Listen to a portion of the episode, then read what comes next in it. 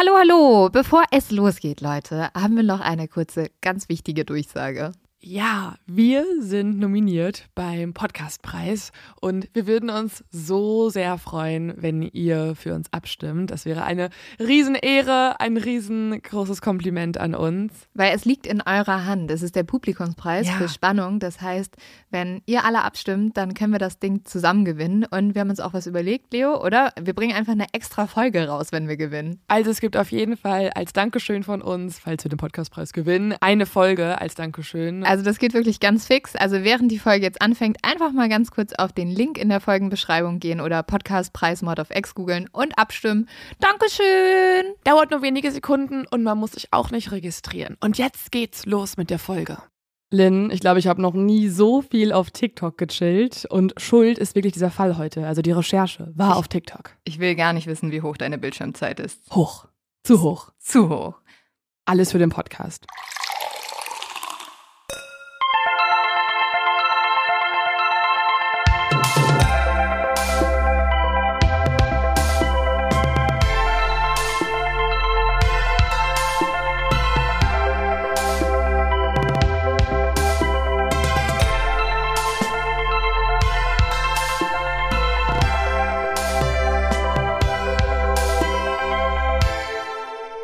Und herzlich willkommen zu einer neuen Folge Mod of X. Mein Name ist Leonie Bartsch. Mein Name ist Lynn Schütze und wir sprechen bei Mod of X über Verbrechen und ähm, ja, die Hintergründe, das, was die Menschen dazu bewegt, solche Taten zu begehen. Und wir sind eigentlich jede Woche durchgehend entsetzt. Diese Einleitung. Ja, ich war so, wie beschreibe ich am besten, was wir tun? Hier gibt es viele Gefühle in diesem Podcast. Ja. Wir sind mal schockiert, mal entsetzt. Wollen wir noch vielleicht kurz was zu uns sagen? Weil ich habe das Gefühl, diese Folge könnte vielleicht auch ein paar neue Leute anziehen, denn selten habe ich das Gefühl, hat ein Fall so getrendet, auch wenn Ja. das ein komisches Wort ist dafür. Ja, sehr merkwürdig eigentlich, dass sowas passiert. Ja, was willst du zu dir sagen? Leo ist absoluter Coffee-Junkie, liebt ihren Hund, Freddo. Ähm, Ich dachte jetzt eher auf der professionellen ach so, Ebene. ah ja. So ehemalige ähm, Journalistin im Printbereich, dann irgendwie Ja, ein okay. Volontariat beim Fernsehen und dann haben wir uns gefunden und unserem Leben Verbrechen und Mordfällen gewidmet. Sowas ah, dachte ich. sowas ja? wolltest du sagen. Ja, Ja? das finde ich ja langweilig. Ja, stimmt auch. Ist ein bisschen Kann, ja, langweilig, ne? kann sich auch jemand dein LinkedIn-Profil durchlesen? Also das verlinke ich euch einfach in der Folgenbeschreibung. Für alle, die uns noch nicht kennen, geht auf LinkedIn und sucht uns. Alle sind ja immer super verwirrt, weil wir sind zwei blonde Frauen und dann ist immer, wer ist Leo, wer ist Lynn? Ähm, das ist immer die große Debatte, aber ihr dürft uns gerne auch verwechseln. Ähm, können wir auch. Ich mitleben. bin Leo. Und du bist Lynn. Und ich bin Lynn. Ich bin die Tollpatschige, die die Namen nicht aussprechen kann und Auf dem Cover rechts. Vielleicht das ist das auch nochmal wichtig, dass man auf dem Cover Ah. quasi erkennt, wer wo sitzt. Aber Lynn, hol mal dein Handy raus, weil ich möchte gerne, um in diesen Fall einzuleiten, direkt ein kleines Experiment mit dir machen. uh, das ist ja aufregend heute. Mhm. Was soll ich machen? Geh mal auf TikTok Mhm. Und halt dein Handy mal ans Mikrofon, dass man so ein bisschen mitbekommt, was dir so in den Feed reingespielt wird. Okay. Und ähm, ich habe nämlich die Hypothese, dass du ziemlich schnell auf meinen Fall stoßen wirst. Mit irgendeinem Video, wo irgendwer irgendwas analysiert im Internet. Ich habe jetzt richtig Angst, dass gerade, dass das so ein Vorführeffekt ist und ich jetzt nur so richtig weirde Sachen reingespielt bekomme, wo ihr alle denkt, ich bin ein Psychopath, weil ich nur so, keine Ahnung. Ich glaube, du musst dir keine Sorgen machen, das ist TikTok. Da gibt es eigentlich nur weirde Sachen. Okay, sollen wir mal gucken? Wir schauen mal. Ha, Okay. okay. Das, das hört sich Es nicht an. prügeln sich Leute in der Pizzeria gerade. Okay, Crime, Ja. aber nicht die Art von Crime, die ich brauche. Äh, Mach mal weiter. Okay, das ist direkt mein Fall. ah ja. Und ich glaube hier, das dritte Video, das ich jetzt angezeigt bekomme, ist auch direkt dein Fall. Es geht nämlich um die Idaho-Mörders. Genau. Krass, ich dachte, das ist ein Oh. bisschen. Und das ist aber weird an TikTok. Dann kommt so dazwischen wieder so, turning my mom into me. Ja, das ist wirklich diese App. Oh, das finde ich jetzt tatsächlich sehr spannend. Es gibt, ähm, das, ist, das hat gar nichts mit unserem Podcast zu tun, aber ich habe gerade erfahren, dass anscheinend eine Reality-TV-Trash-Tante bei DSDS auch mitmacht. Ähm, sehr spannend. Okay. Aber ja, also ansonsten. Das sind die Informationen. Also, wie ihr merkt, äh, TikTok ist voll mit diesem Fall, als auch mit Trash-TV-News und mit Ja. ähm, Videos, wie Leute ihre Mutter stylen. Und das gibt's alles in der App. Und Ja, das, Das ist so ein klang gerade bisschen wie ein Werbeslogan für TikTok. für Leute, die diese Mischung wollen. Aber das war auch so ein bisschen das Problem, was ich mit dem Fall hatte. Mhm. Also dadurch, dass uns das so oft zugeschickt wurde, also unsere Nachrichten waren voll mit Aufforderungen, bitte, bitte, bitte recherchiert zu den Idaho-Murders, wir brauchen Informationen, es ist so spannend und so weiter.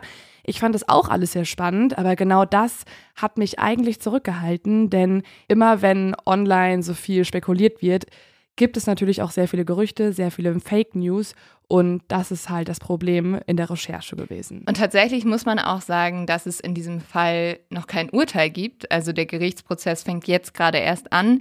Und vielleicht muss man sich das auch immer wieder in den Kopf rufen. Also wir können euch natürlich die Fakten erzählen, beziehungsweise Leo, Mhm. du wirst die erzählen. Aber es könnte auch alles ganz anders passiert sein. Ja, und genau was du gerade sagst, ist wirklich, wie gesagt, auch für mich so eine Hürde gewesen. Aber aus dem Grund ist diese Folge auch ein bisschen anders als unsere typische Mord of X-Folgen. Normalerweise erzählen wir euch ja einen abgeschlossenen Fall. Wir beziehen uns auf Gerichtsdokumente, auf ähm, ja, Zeugeninterviews und so weiter. In diesem Fall musste ich aber das Ganze eher so durchführen wie so ein Newsroom.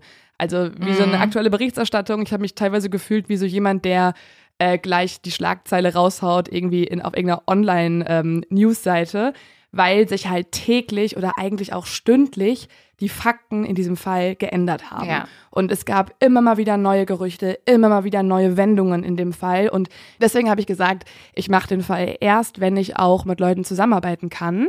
Und deswegen auch an dieser Stelle Dankeschön an den Journalisten der New York Times, Mike Baker. Den werdet ihr in der Folge immer mal wieder hören, denn zusammen mit Mike habe ich den Fall besprochen und habe mich auf viele seiner Rechercheergebnisse bezogen. Mike wohnt in Seattle und arbeitet als nationaler Korrespondent für die New York Times und berichtet seit November letzten Jahres, wie ihr merkt, der Fall ist sehr, sehr aktuell, eigentlich nonstop über die Idaho-Murders. Und man kann auch sagen, dass es in den USA eigentlich wenige gibt, die gerade so sehr quasi in den Ermittlungen involviert sind, die so viele Kontakte zu den Behörden und auch zu den Angehörigen haben. Erst durch Mike Bakers Recherche vor Ort habe ich mich dann entschieden, zu so einem aktuellen Fall eine Folge aufzunehmen. Aber wir werden auch andere Menschen neben Mike Baker hören. Zum Beispiel Experten wie den Professor und Ex-Ermittler Peter Massey, der Kriminologie an der Universität Tampa lehrt, als auch die Ermittler, die in den Pressekonferenzen der Öffentlichkeit gegenüber die Fragen beantwortet haben. Wir werden Freunde oder Familienmitglieder hören, die äh, auf Gedenkfeiern Reden halten und dann uns auch auf geleakte Nachrichten und Dokumente beziehen, die die New York Times herausgefunden hat. Und um all das zu tun, müssen wir natürlich erstmal ein bisschen in der Geschichte zurückgehen, ein bisschen auch in der Zeit zurückgehen. Nicht ganz so sehr wie sonst bei Mord of X, sondern zum 12. November 2022. Der Fall ist wirklich so aktuell. Also ich habe das Gefühl, dadurch, dass man schon so viel dazu gelesen hat, dass der schon viel länger her Mhm. ist. Aber es ist, der ist kurz vor Weihnachten passiert. Und es äh, passiert ja wirklich auch jeden Tag irgendwas Neues, was die Ermittlungen voranbringt. Vielleicht müssen wir sogar irgendwann mal so eine Update-Folge machen. Ja, ja, auf jeden Fall. Also ich glaube, im Juni geht der Gerichtsprozess weiter und dann berichten wir auf jeden Fall auch hier bei Mord of X. Der 12. November 2022 ist ein Samstag und draußen ist es kalt, der Himmel ist klar und blau. Langsam wird es dunkel, als die 21-jährige Kaylee Gonsalves durch ihre Handyfotos scrollt. Sie ist auf der Suche nach einem schönen Foto für einen neuen Instagram-Post. Erst vor ein paar Stunden haben nämlich ihre Mitbewohnerin und sie draußen auf dem Balkon von ihrem Studentenhaus eine kleine Fotosession gehabt. Kaylee hat hier lange gewohnt in dem Studentenhaus. Jetzt hat sie sich aber entschieden, bald nach Texas zu ziehen und möchte noch ein schönes Gruppenbild von der WG machen. Am Abend sind die Mitbewohnerinnen alle verabredet auf unterschiedlichen Partys. Für diese Partys haben sie sich auch schon zurecht gemacht. Also man sieht, dass ein paar der Mädels ihre blonden Haare gelockt haben. Sana, eine Mitbewohnerin von Kaylee, hat sich zwei Zöpfe geflochten und auch ihre Outfits sind, glaube ich, schon so für die Nacht ausgewählt. Und wenn man sich diese Fotos mal anschaut, also wir laden die euch ja auch bei Mord of X, unserem Instagram-Account hoch. Es sind so Bilder, also ich habe mich so an meine Uni-Zeit zurück Mhm. erinnert. Irgendwie Du hast sechs junge Menschen, die strahlend in die Kamera lachen und die sehen einfach richtig glücklich aus. Und vor allem so, ach, ich weiß nicht, ich musste so an meine Freunde in der Uni-Zeit denken. Die haben alle so große Pullis an, ähm, alle Pullis auch, wo man die Uni, also die, Mhm. das Logo der Uni drauf sehen kann. Und sie sehen einfach aus, ja, als wären sie richtig, richtig glücklich. Und Kaylee hat ja auch unter das Bild folgende Caption geschrieben. One lucky girl to be surrounded by these people every day. Also Mhm. ich bin so ein glückliches Mädchen, dass ich jeden Tag diese Menschen um mich rum habe. Ja, ich glaube, was du gerade meintest, dass man sich irgendwie zurückerinnert fühlt, das ist, glaube ich, ein ganz großer Aspekt daran, warum die Geschichte genau von diesem Mädchen bald dann in den sozialen Netzwerken viral gehen wird. Du bist halt so nah dran, ne? Du kannst wirklich ihr Leben auf Instagram verfolgen. Genau, ja. Also es ist ein bisschen ähnlich wie bei Gabby Petito, wo du auch die Reise von Gabby und ihrem Freund Brian damals auf Instagram verfolgen konntest, weil sie immer irgendwelche Reisefotos gepostet haben. Kaylee und ihre Mitbewohnerin wohnen in Moskau. Das ist eine Stadt im US-Bundesstaat Idaho. Moskau können wir uns so vorstellen. Es ist eine kleine Universitätsstadt mit ca. 25.000 Einwohnern und Einwohnerinnen und ein Großteil davon sind junge Studentinnen oder Menschen in der Ausbildung. Und die meisten von ihnen gehen auf die University of Idaho. Und viele, also im amerikanischen Unisystem ist das ja auch ein bisschen anders als bei uns. Die meisten wohnen dann auch auf dem Campus. Also Mhm. bei uns ist das ja eher so, dass man dann vielleicht auch in der Stadt wohnt und dort eine kleine Wohnung hat. Aber da ist ja dieses Uni-Zusammenleben auch ganz wichtig in Amerika. Du machst zusammen Sport, du bist teilweise auch in Verbindungen und du wohnst halt mit deinen besten Freunden in solchen Flat Houses zusammen auf dem Campus. Ja, in diesem Fall ist es nicht der Campus. Es ist nämlich ein Haus in der Nähe von der Uni. Also es ist schon eine Wohnsiedlung und es gibt auch Familien daneben, die nichts mit der Uni zu tun haben. Aber es ist auf jeden Fall so ein großes Studentenhaus, wo insgesamt fünf Mädels wohnen und aber auch oft Freunde da haben. Also es ist auch ganz normal, dass da Partys veranstaltet werden. Es gibt übrigens auch diverse Videos, die schon online gestellt wurden, wo die Polizei dorthin fährt, weil die Leute zu laut feiern. Also gerade das Haus in der Kings Road von Kaylee und ihre Mitbewohnerin ist so ein bisschen die Nummer eins Adresse für Partys, wenn es laut wird und so. Das heißt, ja, die Polizei war da schon regelmäßig und hat die Mädels ermahnt. Aber es zeigt halt, dass da einfach eine sehr ausgelassene Stimmung existierte. Gut, wer kennt das nicht? Also in seiner Uni-Zeit, da haben, also natürlich macht man da am Freitag Voll. die Musik ein bisschen lauter. Ja, voll. Und vor allem, wenn du auch so ein Haus hast für dich alleine. In wenigen Wochen beginnt die Weihnachtszeit. In den Supermärkten gibt es Tannenbäume und Weihnachtsdeko zu kaufen und die meisten der Studentinnen und Studenten fahren dann zu ihren Familien nach Hause. In Moskau wird es dann ruhiger. Und ohnehin muss man sagen, ist Moskau eine sehr entspannte, sichere Stadt. Dort gab es seit sieben Jahren keinen Mord mehr. Innerhalb der nächsten Tage wird sich das hier aber jetzt komplett ändern. In der Stadt werden Kamerateams die Straßen verstopfen, Helikopter über den Dächern kreisen, schaulustige Touristen in den Cafés rumlungern und Reporter auf ihren Einsatz warten. Die News-Sendungen werden in wenigen Tagen kurzzeitig über nichts anderes mehr berichten als über die Ereignisse in Moskau. Und in der Weihnachtszeit werden die Menschen hier die Kerzen aus einem anderen Grund anzünden, um zu trauern und um zu gedenken. Davon weiß aber bisher noch niemand etwas und auch nicht Kaylee. Kaylee hat gerade ein schönes Foto gefunden, ähm, auf dem alle lachen, auf dem alle schön aussehen. Und ich finde, das ist auch mal ein guter Moment, um uns Kaylee nochmal richtig anzuschauen, wer sie überhaupt ist. Kayleys Schwester sagt über sie, dass sie die, Zitat, ultimative Draufgängerin ist und, Zitat, das ultimative mittlere Kind das zwischen zwei älteren und zwei jüngeren Geschwistern aufgewachsen ist. Was sind denn die Eigenschaften eines mittleren Kindes? Ja, das beschreibt sie auch. Also sie sagt, dass Kaylee immer schon eine Gerechtigkeitskämpferin ist. Also Mhm. sie setzt sich für die Jüngeren ein. Sie ist auch oft tough, weil sie möchte ja auch irgendwie herausstechen. Ich glaube, das kennt man. Also ich habe nur eine Schwester, deswegen glaube ich, kann ich das gar nicht so krass nachvollziehen. Aber ich kann mir schon vorstellen, dass wenn man mit vielen, vielen Geschwistern aufwächst, dass man ein bisschen mehr tun muss, um Aufmerksamkeit zu kriegen oder zumindest um auch mal lauter zu sein als Ja. die älteren Geschwister, die jetzt schon weiterentwickelt sind oder so. Und das sagt auch Kayleys ältere Schwester über sie. Also sie sagt, dass Kaylee immer bei den Großen dabei sein wollte und deswegen auch ähm, ja jemand war, der sich nicht zurückhält.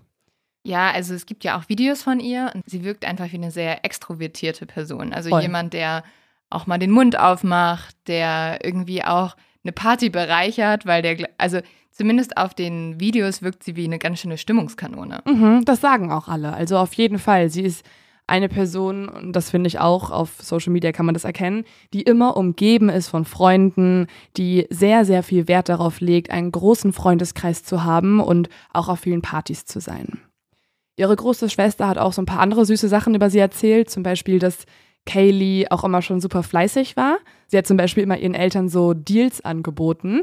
Sie hat gesagt, für 5 Dollar putzt sie den Boden und dann haben die Eltern gesagt, okay, geil, gut, das ähm, hört sich nach einem guten Geschäft an, ist ja mega günstig so. Und dann kamen die Eltern nach Hause und sie hat dann auch noch das Bad geputzt und die Küche und wusste genau, dann kriegt sie noch mehr als 5 Dollar und hat dann auch mal 20 Dollar bekommen. Also die ähm, ja, preiswerteste äh, Reinigungskraft aller Zeiten.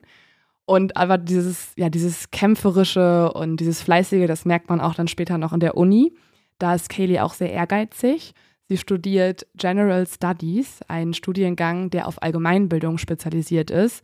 Und da kann man sich dann so alle seine Kurse aus allen möglichen Bereichen selbst zusammenstellen.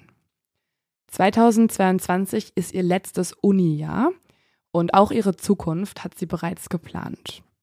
Kaylee will erst nach Europa gehen, um hier zu reisen und hat dafür auch schon angespart. Sie hat nämlich neben der Uni in einem kleinen Café gearbeitet und anschließend will Kaylee dann nach Texas ziehen. In Texas will sie ihren ersten Vollzeitjob anfangen bei einer IT-Firma in Austin und hat sich vor kurzem auch schon ihr erstes eigenes Auto gekauft, um immer viel auch nach Hause zu kommen oder ihre Freunde in Idaho noch zu besuchen. Kaylee war lange mit einem Kommilitonen namens Jack zusammen. Das sieht man auch auf Social Media. Die beiden haben viele Paarfotos zusammen und vor allem auch in ihren Stories, also in den ja sozusagen Instagram Highlights, die da verlinkt sind. Da sieht man oft auch die beiden auf einem Roadtrip zusammen oder wie sie sich einen Hund kaufen.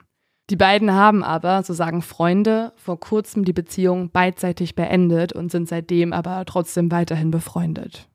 Ja, das sieht man ja auch daran, dass die Bilder immer noch vorhanden sind. Also Mhm. ähm, gut, vielleicht macht das auch nicht jeder, aber wenn du wirklich im Schlechten auseinandergegangen bist, löschst du ja auch eher die Pärchenfotos vom Account.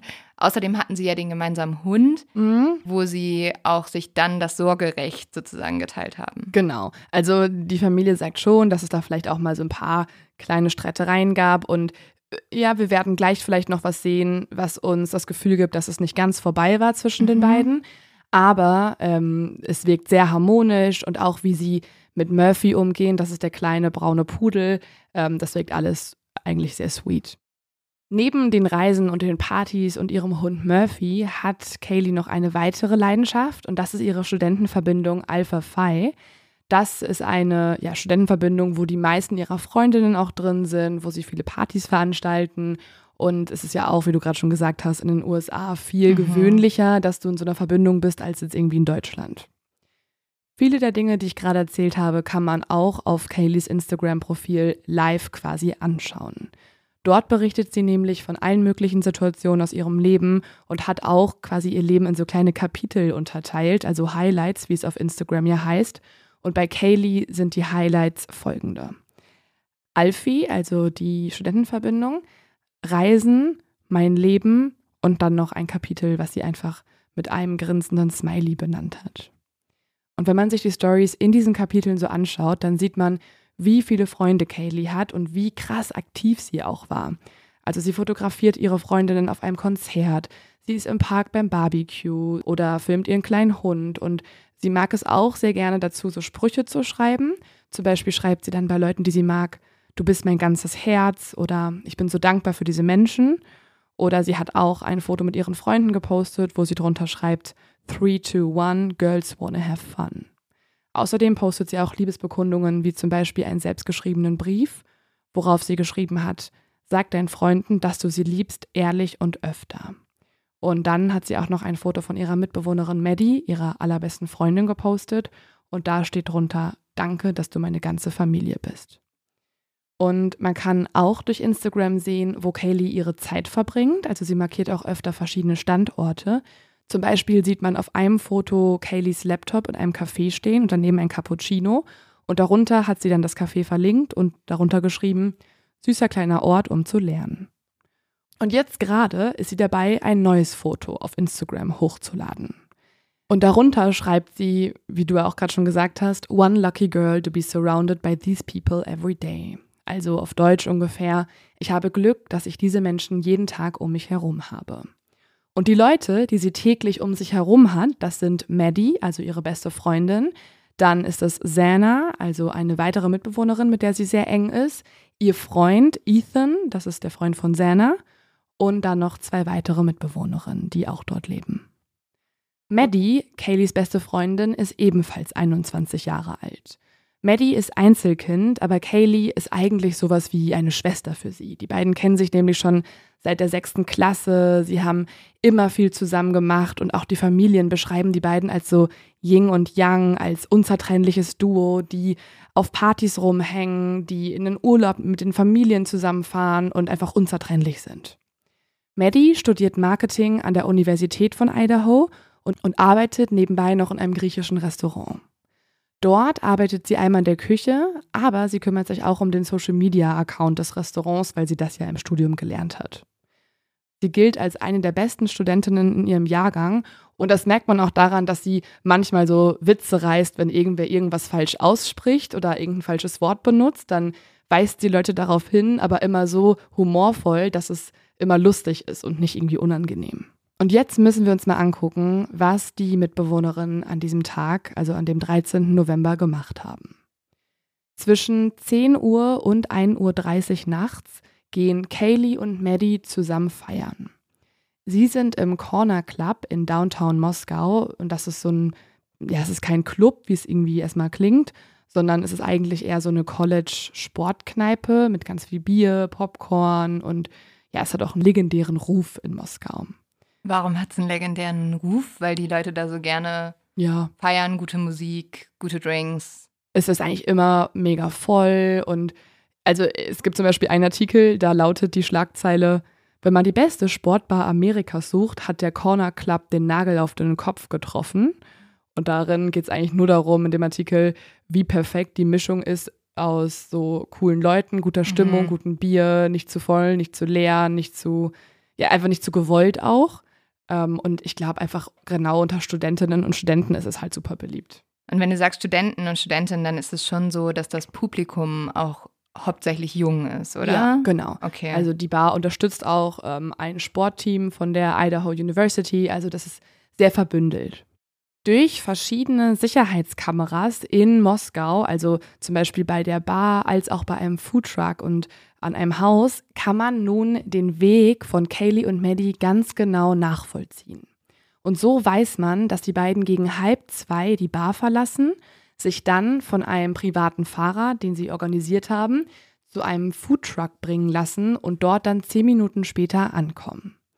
Dieser Foodtruck ist der Grub Truck, so heißt der, und da gehen viele immer nachts noch hin, um irgendwie Tacos zu essen oder Burger zu bestellen und so. Also eigentlich so eine perfekte Station nach dem Feiern. Das ist dann auf dem Heimweg für die sozusagen, oder? Genau, also die, das ist einfach der letzte Stopp und beide haben anscheinend einfach noch Hunger um halb zwei. Und was jetzt auch spannend ist, der Grub Truck, also dieser Food Truck, der da steht, der hat täglich einen Livestream auf Twitch mitlaufen. Also der Besitzer findet es irgendwie lustig, dass da immer Kameras stehen und man einfach im Internet nonstop schauen könnte, was dieser Foodtruck gerade so macht. Das heißt, man sieht aus vier verschiedenen Winkeln, also mit vier verschiedenen Kameras, wie da die Burger gebraten werden, wie die Leute besoffen davor stehen und sich unterhalten und wie der Kassierer äh, mit den Leuten halt spricht und die abkassiert. Und erstmal irgendwie total random, warum würde man sich das angucken? Aber für den Fall jetzt ist es halt perfekt. Denn durch diesen Livestream, den man auch online nachschauen kann, den ich euch auch noch hochlade, sieht man, dass jetzt um 1.40 Uhr Kaylee und Maddie vorbeikommen und hier was bestellen. Wir hören jetzt einfach mal den Moment an, wo die beiden beim Foodtruck ankommen. Hello. Hi. Welcome back. Thanks. I think I would like the um The carbonara. Okay. There you. Thank you. Absolutely. Um, and then what was the mac? Uh, don't forget to wanted? remove the The spoon. carbonara. The carbonara mac of the week. Here, I'll grab it for Excellent. And then click see rewards. Enjoy. And it looks like you not quite have enough points yet. Oh, that's okay. That's okay. Um, Ten dollars for Oh, perfect. Cool. Thank you. it. Forty-seven. Thank you very much. Voll teuer. 10, 10 Dollar für Carbonara. Vor allem ist Carbonara nicht auch ein total, also Nudeln, ein total Ja. komisches Gericht an einem Foodtruck zu Ich glaube, in? Amerika ist das nicht komisch. Ah, ja, okay. Alles mit Käse. Ach so, die davor, ich habe mir das dann auch viel zu lange angeguckt. Ja. Ne? Das ist ja wirklich so stundenlang, kann man sich das anschauen. Und da wird auch viel auch so Mac and Cheese und so gegessen. Okay. Ich weiß einfach jetzt schon viel zu viel über den Foodtruck. Die sind übrigens extrem freundlich. Ja, also, voll. wenn man in einem Café war in Deutschland und irgendwer grimmig war, dann muss man einfach danach sich den Foodtruck Livestream anschauen und dann ist man wieder ein bisschen. Aber wenn es die ganze Zeit auf Twitch läuft, würde ich auch extrem freundlich sein. Wahrscheinlich ist das wie so ein Korrekturmechanismus, dass wenn du weißt, es läuft auf Twitch, dann Ja. musst du auch einen guten Job machen. Ähm, aber kommt es mir nicht nur so vor oder ist Maddie auch ein bisschen betrunken? Das gerade war Kaylee, die bestellt hat. Ah, okay. Und ja, die sind auf jeden Fall betrunken. Also Kaylee nicht so sehr wie Maddie. Ähm, Man sieht auch auf dem Video, wie Maddie dann noch so einen Freund trifft dort und mit denen so einschlägt, so hey. Und sie taumelt da so ein bisschen hin. Und ist es nicht auch so, oder ist das nur, was ich auf TikTok gesehen habe, dass sie sich einmal so erschreckt oder sie einmal so komisch zur Seite guckt oder sowas? Ja, also es ist auf jeden Fall mysteriös, was man ähm, im Livestream noch erkennt. Darauf wollte ich jetzt auch noch eingehen, denn ja, also die Überwachungskameras, die zeigen halt eben ganz viele Leute davor. Die meisten sind irgendwie in Gesprächen verwickelt. Das sind so an die 10, 15 Leute immer mal wieder. Und die meisten essen da halt, bestellen da. Was aber auffällig ist, hinter Maddie und Kaylee steht irgendwann ein Junge und der hat so einen weißen Hoodie an und den über den Kopf gezogen. Also man sieht die ganze Zeit sein Gesicht nicht und er bleibt auch immer so weit im Schatten, dass die Kamera das Gesicht nicht filmt. Und natürlich, wenn dieses Video an die Öffentlichkeit kommt, ist es natürlich verständlich, dass sich alle auf diesen Mann stürzen und alles Mögliche analysieren. Denn er kommt kurz nachdem Maddie und Kaylee da sind. Er redet da auch mit so einem bärtigen Mann, aber sobald Kaylee und Maddie gegessen haben und gehen, geht er auch, ohne was bestellt zu haben. Mm, Und er geht auch in die gleiche Richtung, oder? Nee, er zeigt in die Richtung. Also erst zeigt der bärtige Mann so ein bisschen in die Richtung und dann dreht sich der um und zeigt auch in die Richtung zu den beiden, wo die hingegangen sind. Aber er geht nicht in die, er geht die Straße entlang und verschwindet dann im Dunkeln. Also er geht nicht exakt hinterher. Aber er hat auf jeden Fall irgendwie in ihre Richtung gezeigt, als sie gegangen sind. Durch eine weitere Überwachungskamera eines Nachbarn kann man jetzt herausfinden, dass sie um 1.56 Uhr wieder zu Hause ankommen. Zu Hause angekommen, legen sich Kaylee und Maddie dann gemeinsam in Maddies Zimmer ins Bett und wie die Auswertung von Telefondaten später zeigt, hat Kaylee zwischen 2.26 Uhr und 2.52 Uhr siebenmal bei ihrem Ex-Freund Jack noch angerufen. Aber Jack ist an keinen der Anrufe drangegangen. Auch von Maddies Telefon hat Kaylee oder eben Maddie Jack angerufen in dieser Nacht. Jetzt könnte man ja denken, dass es irgendwie auffällig ist, dass sie noch äh, siebenmal ihren Ex-Freund Jack anruft, aber dazu hat sich die Familie auch geäußert. Und zum Beispiel Kayleys Schwester erzählt, dass es völlig normal für Kaylee war, dass sie noch irgendwen nachts angerufen hat. Manchmal wollte sie einfach nur mit Leuten reden und auch teilweise mega banale Fragen stellen, zum Beispiel, was sie noch essen soll oder so. Ich glaube, sie hatte einfach Lust, noch mit Leuten sich zu unterhalten. Ich habe das auch immer gemacht Ja. früher. Ja, ist halt ein bisschen komisch, weil Maddie ist ja neben ihr. Also sie könnte sich ja unterhalten. Mhm. Aber auch da ähm, wird auf TikTok mega viel reininterpretiert und alle möglichen Leute sind sehr, sehr, sehr kritisch gegenüber Jack und haben ihn auch krass im Internet irgendwie zerstört, angegangen und so weiter. Aber Kayleys Familie steht komplett hinter Jack und sagt, das war alles ganz harmonisch und alle sollen mal chillen und nicht übertreiben mit ihren komplett unberechtigten Beschuldigungen. Die sagen ja, dass Jack wirklich ein Teil der Familie ist. Und ich habe auch diese TikTok-Videos gesehen die sind total, also ich war total schockiert, weil da wird so auf Fotos von ihm rangezoomt und dann wird gesagt, schaut euch diese Augen an. Und das sind halt Ja. ganz normale Augen. Und dann, also das finde ich, das ist natürlich sehr spekulativ, was da abgeht. Ja, komplett. Und um uns aber die wirklichen Fakten anzuschauen, das, was von der Polizei mittlerweile bestätigt wurde in diversen Dokumenten und bei Pressekonferenzen, dann müssen wir uns nochmal auf die Zeiten konzentrieren. Also ich habe ja gerade gesagt, ähm, Kaylee und Maddie sind jetzt also schon zu Hause. Der Rest der Gruppe war aber auch feiern, also die beiden Mitbewohnerinnen, die im ersten Stockwerk wohnen. Ich habe deren Namen bewusst noch nicht genannt und wollte ich auch eigentlich nicht tun in dieser Folge. Beide ähm, wollen nicht in die Öffentlichkeit oder zumindest weiß man es noch bisher noch nicht, ob sie es wollen. Und dann gibt es noch im zweiten Stockwerk eben das Paar aus Zana und Ethan und ganz oben äh, schlafen Kaylee und Maddie. Senna und Ethan wohnen auch nicht beide da, oder? Also Ethan ist sozusagen nur zu Besuch, weil Senna seine Freundin ist. Genau, ja, die waren auf einer Party gerade ähm, bei einer Studentenverbindung und sind äh, dann auch spätestens um 1.45 Uhr wieder zu Hause. Und die beiden Mitbewohnerinnen in der ersten Etage waren die ersten, die zu Hause waren. Also muss man festhalten, gegen 2 Uhr nachts sind alle wieder zurück und in ihren Zimmern. Sie sind dann noch ein bisschen wach. Zumindest bekommt Sana um 4 Uhr morgens noch eine DoorDash-Bestellung, also so ein Lieferservice. Und man kann auch noch rekonstruieren durch Handydaten von ihr, dass sie sich um ungefähr Viertel nach vier noch TikTok-Videos auf ihrem Handy angeschaut hat. Und das, was ich dir gerade erzählt habe, Lynn, also die Partys, wo die Studentinnen und Studenten waren und was sie danach noch im Haus gemacht haben, das sind die letzten Stunden von Sana, Ethan, Maddie und Kaylee.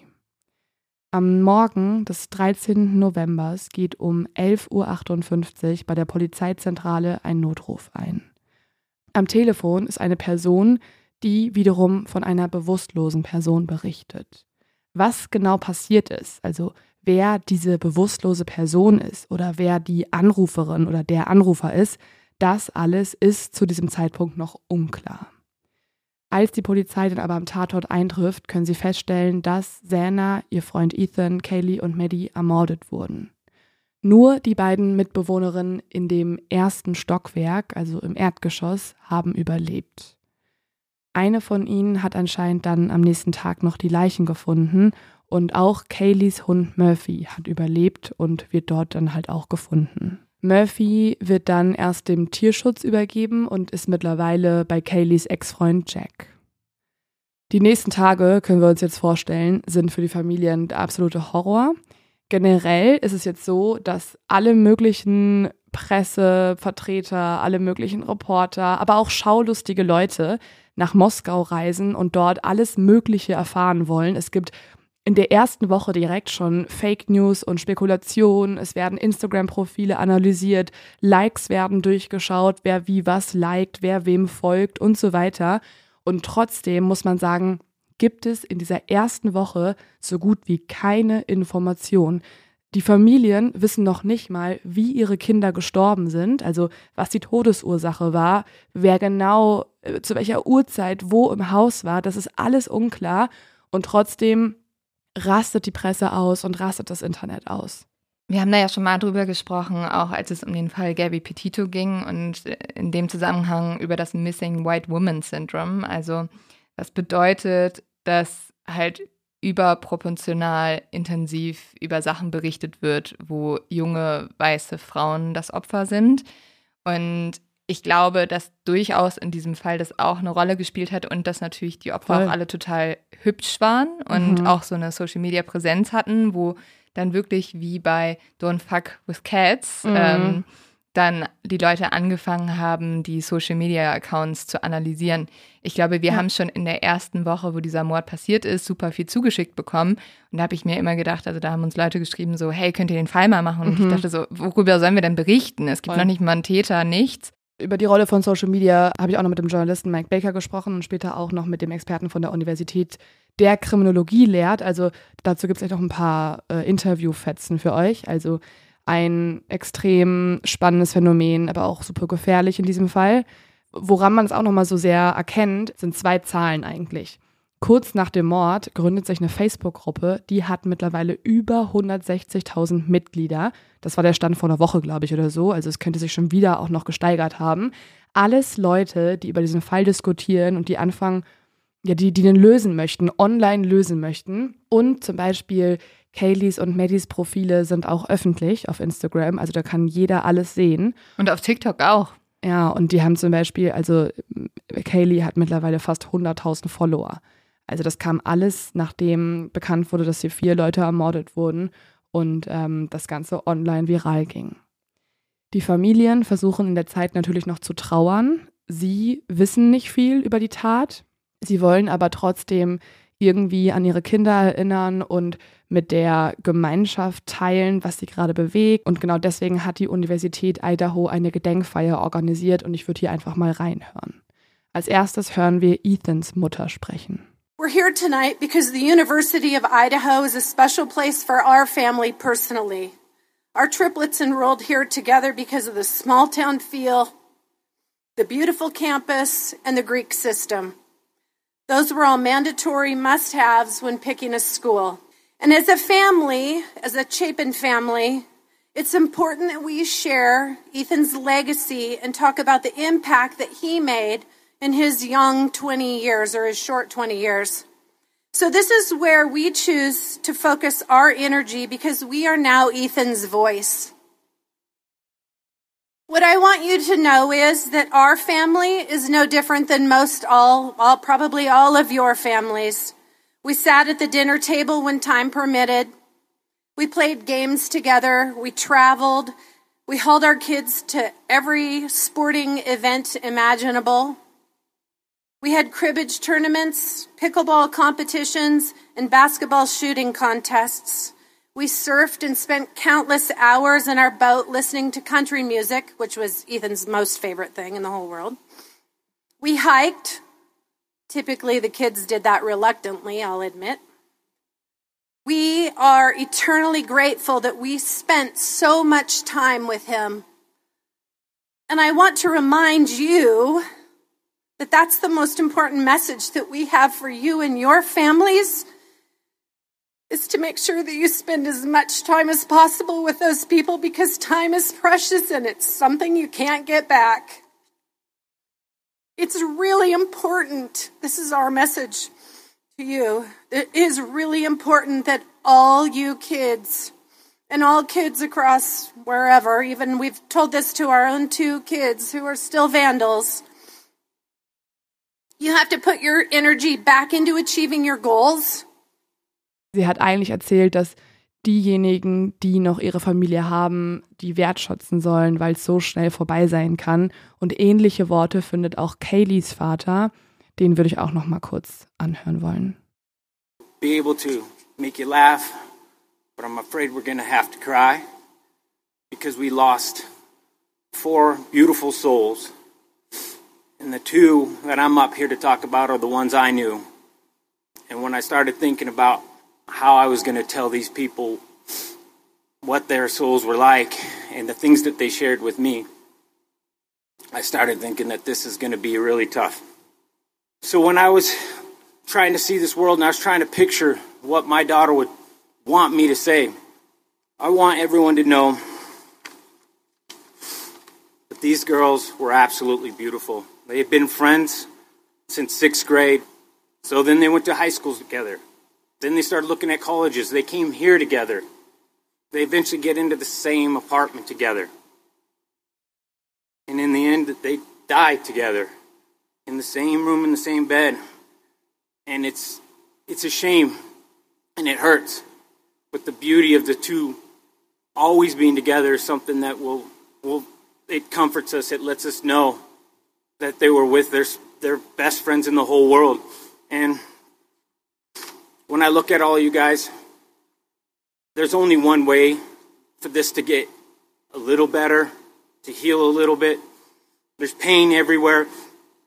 Is you're just gonna have to love each other. You guys are just gonna have to hug each other. You're gonna have to be a little awkward, and you're just gonna have to share. And the only cure to pain is love. It's the only thing that's going to heal us. That's the only thing that's going to heal you. So all I challenge you in, in, in the next week, the next days, is just go out of your way and tell someone you love them. Love the people in your room that you go back to, your apartments, your house, and that will make a difference. And that's something that they can see where they're at right now. That you changed your life just a little bit and you're a little bit nicer and a little bit kinder. Thank you.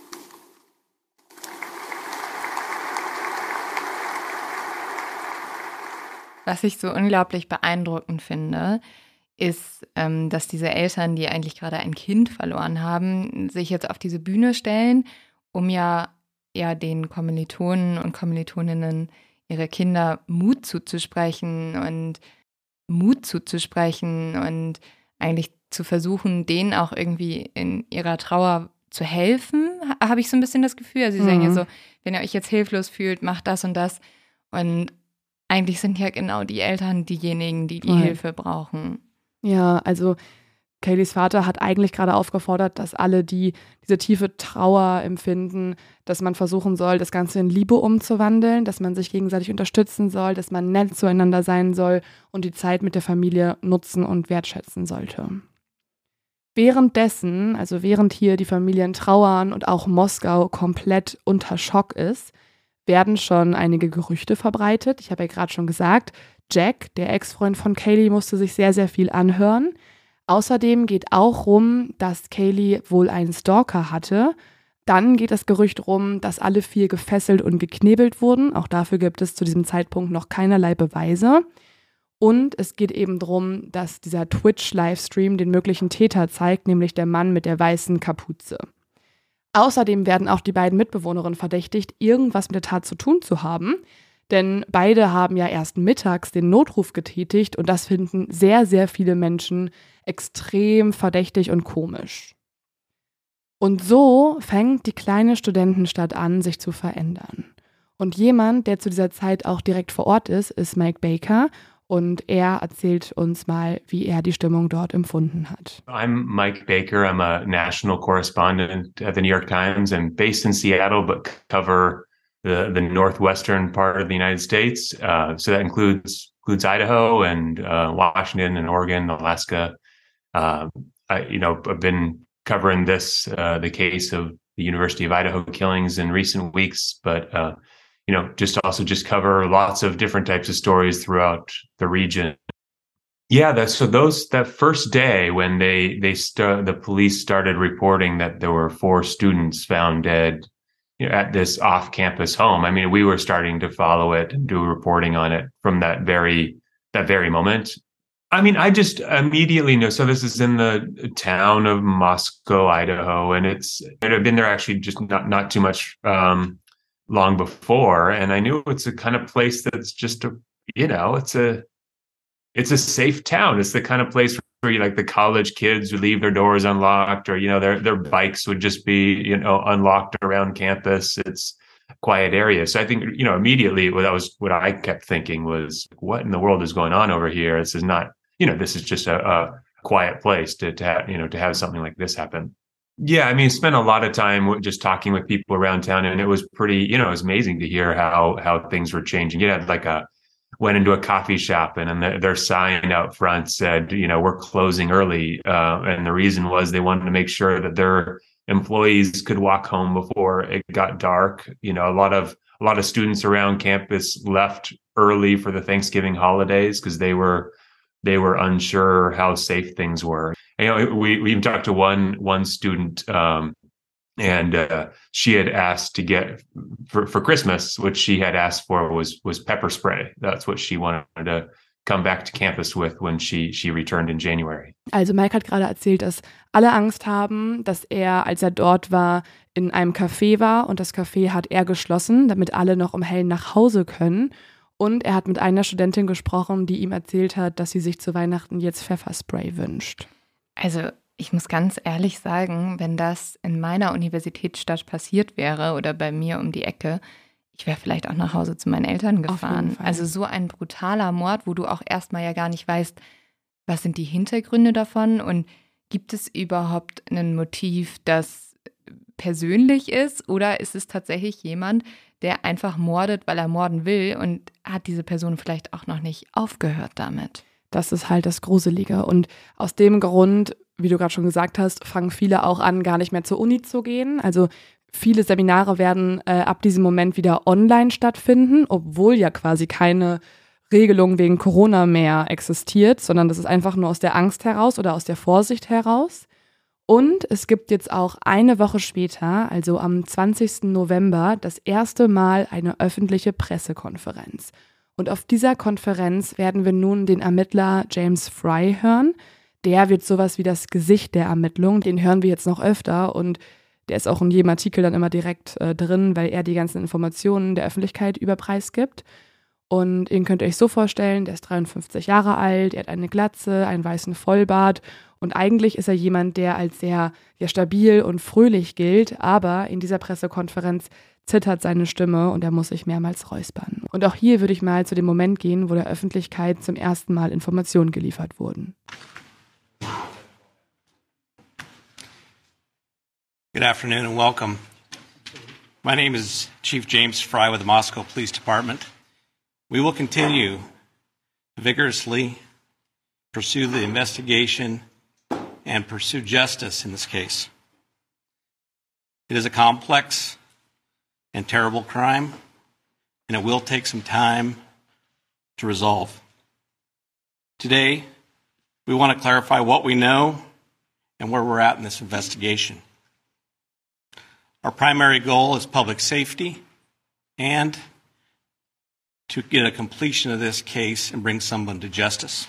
James Fry hat gerade betont, dass die Gemeinde trauert, dass aber die Polizei alles dafür tun wird, dass man Gerechtigkeit erreicht und öffentliche Sicherheit wiederherstellt.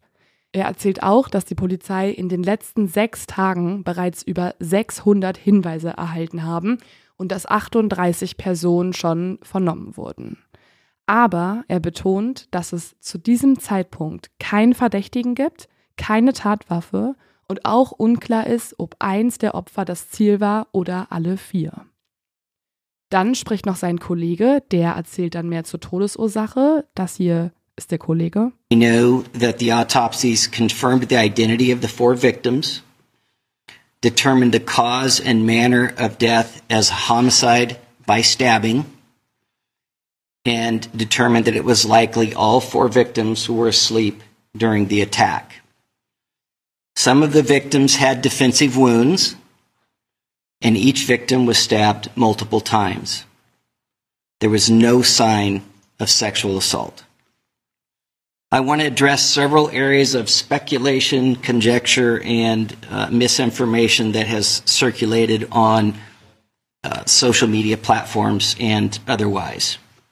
We do not believe the following individuals are involved in this crime the two surviving roommates, a male seen at the grub truck food vendor downtown, specifically wearing a white hoodie.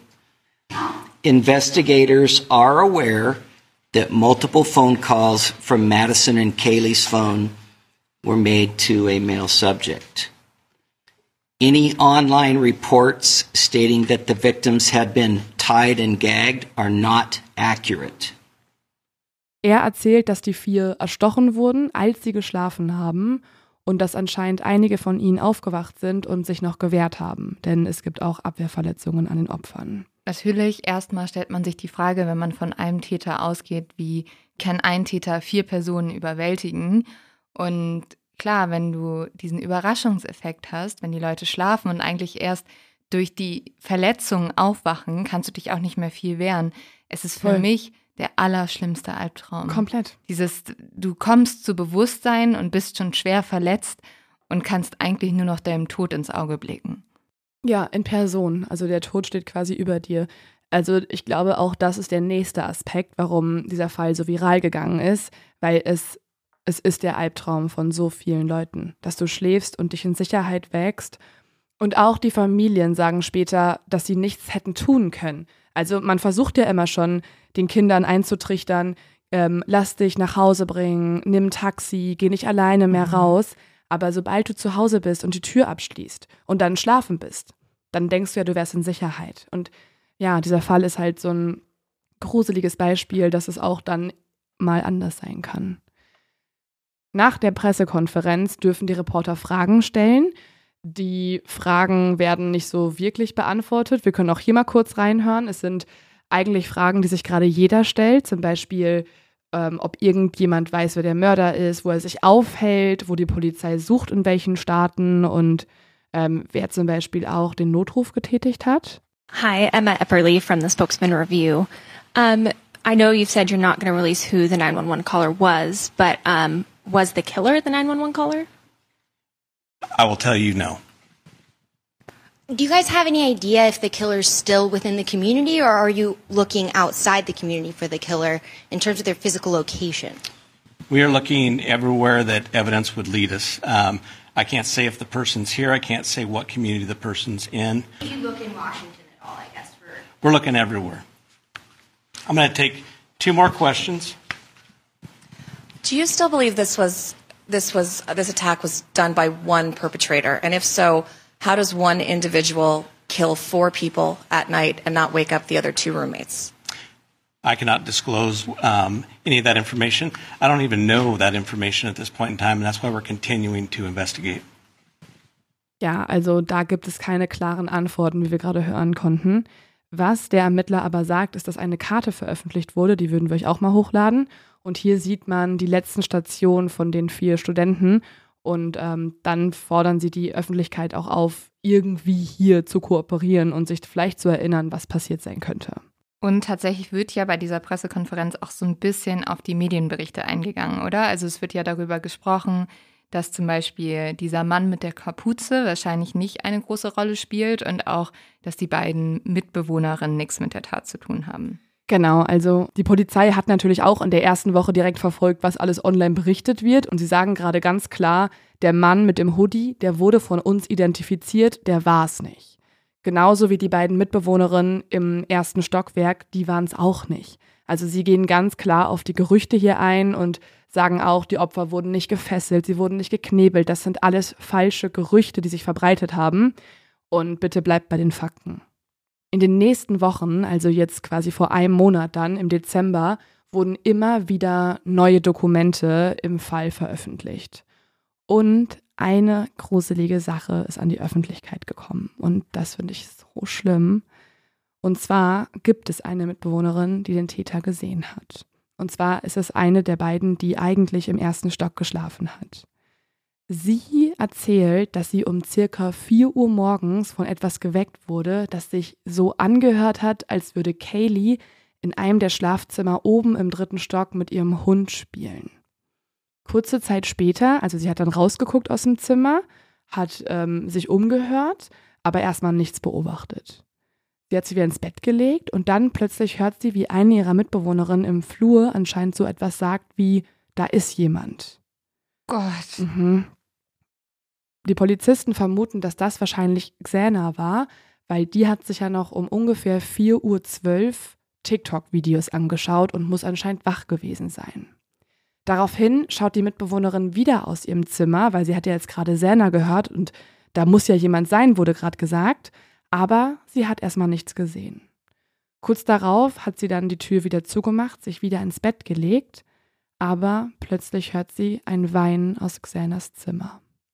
Daraufhin öffnet sie ihre Tür wieder und hört eine männliche Stimme, die so etwas sagt wie Es ist okay, ich werde dir helfen. Um circa 4.17 Uhr, oh, das ist auch so schrecklich, nimmt jetzt eine Überwachungskamera aus einem Haus nebenan, also es ist jetzt ziemlich weit weg schon, verzerrte Töne auf, die wie Stimmen oder Wimmern klingen, gefolgt von einem lauten Schlag. Außerdem hört man ab 4.17 Uhr auch das Bellen eines Hundes. In diesem Moment öffnet die Mitbewohnerin das dritte Mal ihre Tür, weil mittlerweile hat sie auch Schreie gehört. Und als sie gerade öffnet, sieht sie, wie eine schwarz gekleidete Person mit einer Maske, die Mund und Nase verdeckt, auf sie zugeht. Oh mein Gott. Komplett schrecklich. Sie beschreibt die Gestalt als ungefähr 1,70 groß, als männlich, als nicht sehr muskulös, aber athletisch gebaut, mit buschigen Augenbrauen. Die männliche Person ist aber anscheinend in Eile. Sie geht nämlich direkt an der Mitbewohnerin vorbei. Und diese Mitbewohnerin befindet sich auch mittlerweile in einer Art von Schockstarre. Sie kann sich gar nicht mehr bewegen. Sie bleibt einfach in ihrem Zimmer und ist quasi wie gelähmt.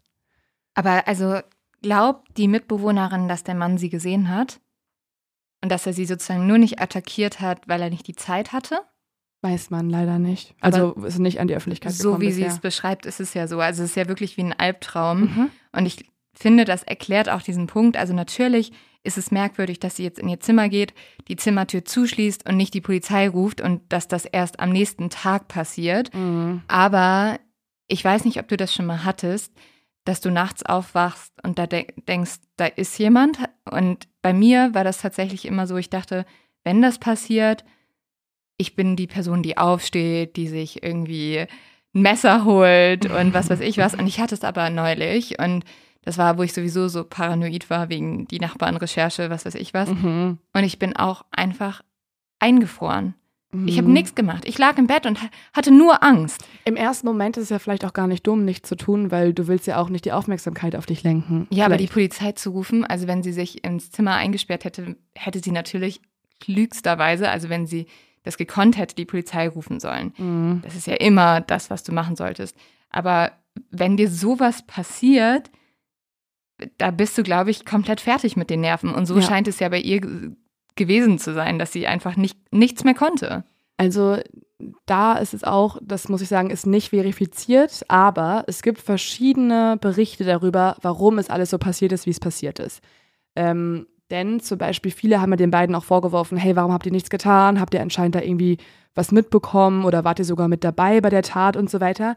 Aber laut einem Reddit-Bericht, wo Freunde von den beiden überlebenden Mitbewohnerinnen kommentiert haben, war es anscheinend so, dass die beiden sich doch irgendwann aus ihrem Zimmer rausgetraut haben, haben dann die Opfer gesehen mit total viel Blut in den Zimmern, also ein komplettes Massaker vorgefunden. Und dann ist eine davon in Ohnmacht gefallen, kurz bevor sie die Polizei rufen konnte. Das heißt, wenn das stimmt, dann war sie auch gar nicht in der Lage, überhaupt die Polizei zu rufen, weil ihr Körper quasi den Schock nicht verarbeiten konnte und sie einfach in Ohnmacht gefallen ist. Und das wird auch erklären, warum es alles erst so verspätet kam. Außerdem kann man am Tatort auch eine hellbraune Ledermesserhülle finden und auf dieser Hülle ist extrem viel Blut und auf dem Druckknopf darauf kann die Polizei männliche DNA sichern. Und dann gibt es noch Videoaufnahmen verschiedener Security Cameras um das Studentenhaus herum. Diese zeigen, dass in der Nacht ab 3.30 Uhr ungefähr ein weißes Auto dort herumgefahren ist. Und das ist ein weißer Hyundai Elantra. Das verdächtige Fahrzeug fährt um 4.04 Uhr dann ein viertes Mal in die Straße rein. Also es wird, da, es wird wirklich die ganze Zeit gesehen, wie es ums Haus fährt. Und um 4.20 Uhr, was ja auch passt zu den Geräuschen, zu den Schreien und so Mhm. weiter, verlässt das Auto mit erhöhter Geschwindigkeit die King Road Straße. Um etwa 5.25 Uhr wird das Auto dann auf fünf Kameras in Pullman gesichtet, also schon in einem anderen Bundesland. Und dann wird es wieder auf dem Campus der Washington State University gesichtet. Das ist jetzt super wichtig, also die DNA als auch dieses Auto. Und das ist auch das, worauf sich die Polizei von diesem Moment an konzentriert. Sie suchen nun nach allen Haltern, die irgendwas mit der Washington State University zu tun haben könnten und die genau diese Art von Auto mit Baujahr 2011 bis 2016 besitzen könnten. Ein Halter unter den Leuten sticht besonders hervor. Das Ganze passiert jetzt bereits zwei Wochen nach dem Verbrechen. Die Polizei hat also zwei Wochen nach der Tat einen Hauptverdächtigen, sammelt aber weiterhin ganz viele Beweise und teilt der Öffentlichkeit noch nichts darüber mit. Auch die Familien erfahren erst sieben Wochen später dann, was genau passiert ist. Um halt wahrscheinlich zu vermeiden, dass genau das passiert, was jetzt gerade passiert, oder? Ja, um eigentlich zu vermeiden, dass das Internet ausrastet und ähm, diesen Menschen stalkt und nach, nach irgendwelchen Hinweisen sucht. Und sie haben auch ganz klar gesagt, es tut uns leid, dass wir erst jetzt davon berichten können, aber sonst hätte der Verdächtige vielleicht davon mitbekommen und Beweise vernichten können. Und ich würde sagen, wir hören einfach mal wieder in den Moment rein, wo zum ersten Mal nun mitgeteilt wird, wer die Tat wahrscheinlich begangen hat. Es ist der 31.12.2022, also vor knapp drei Wochen, gab es diese Pressekonferenz. Thank you for coming today. Last night, in conjunction with the Pennsylvania State Police, Federal Bureau of Investigation, detectives arrested 28 year old Brian Christopher Kohlberger in Albrightsville, Pennsylvania, on a warrant for murder of Ethan, Zana, Madison, and Kaylee. I want to personally thank these agencies for their assistance in this case. Kohlberger resides in Pullman, Washington, and is a graduate student at Washington State University. We will provide as much information as we can about the extradition to Idaho and the criminal process.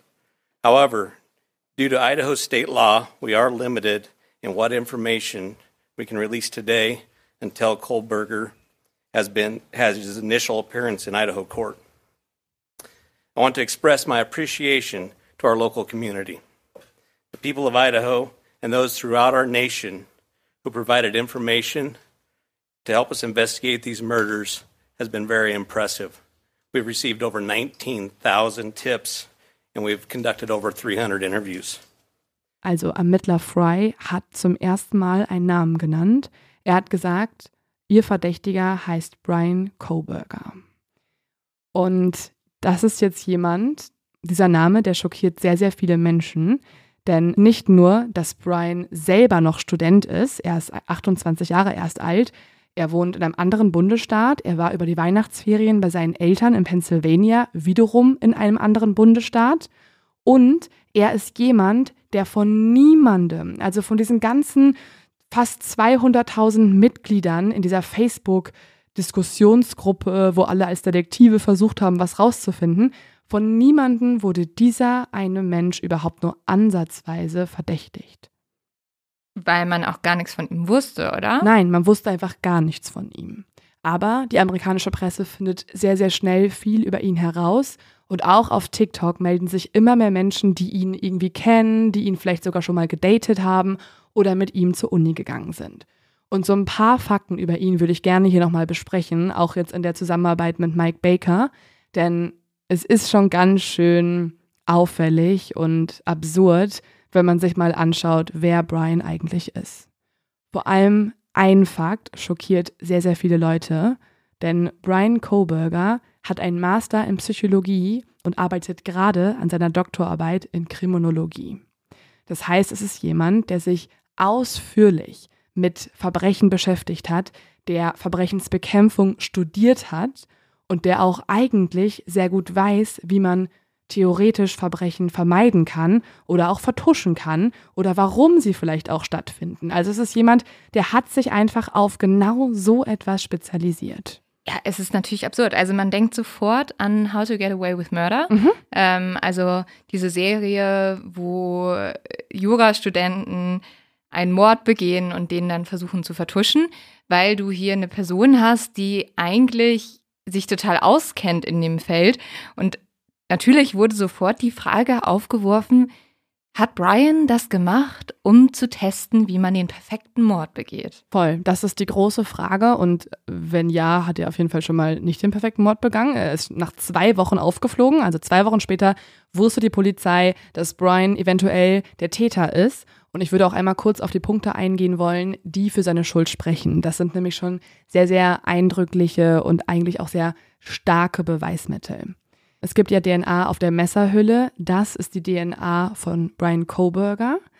Außerdem, darüber hat zum Beispiel jetzt erst Mike Baker vor zwei Tagen einen Artikel geschrieben, ähm, es wurden Dokumente geleakt, bei denen, äh, in denen es heißt, dass Blutflecken in Brians Wohnung existieren, mögliche Haare der Opfer gefunden wurden bei ihm in der Studentenwohnung.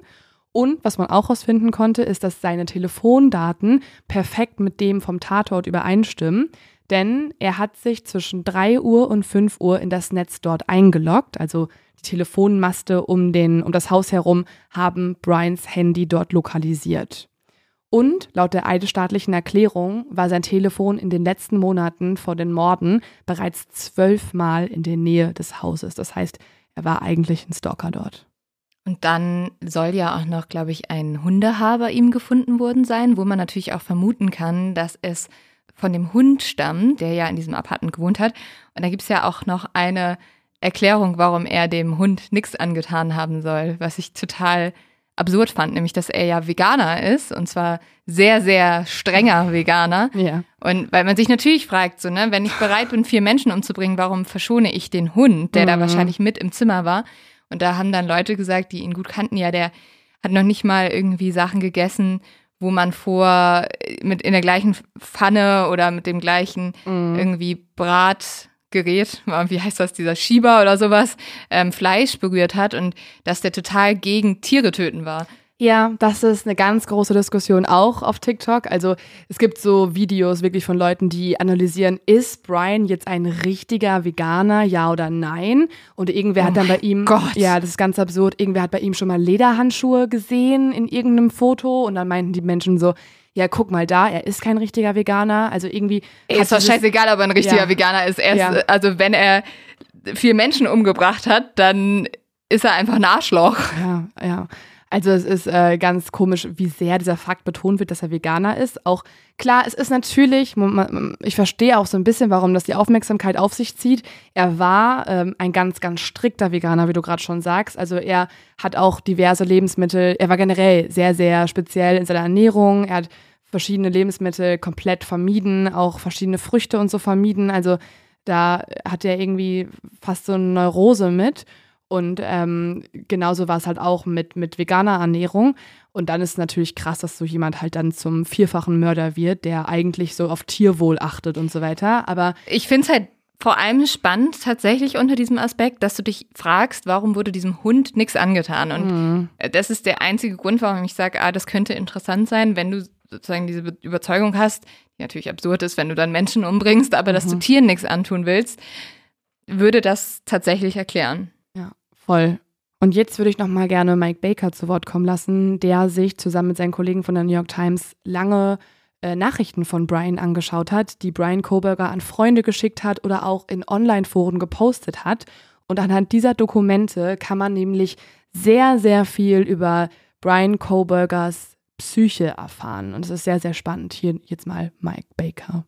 Yeah, so Brian Koberger was uh, he grew up in Pennsylvania. Um, you know, we we spent some time exploring some of his uh, some of his messages that he posted on the internet when he was younger, some messages he sent to friends over the years.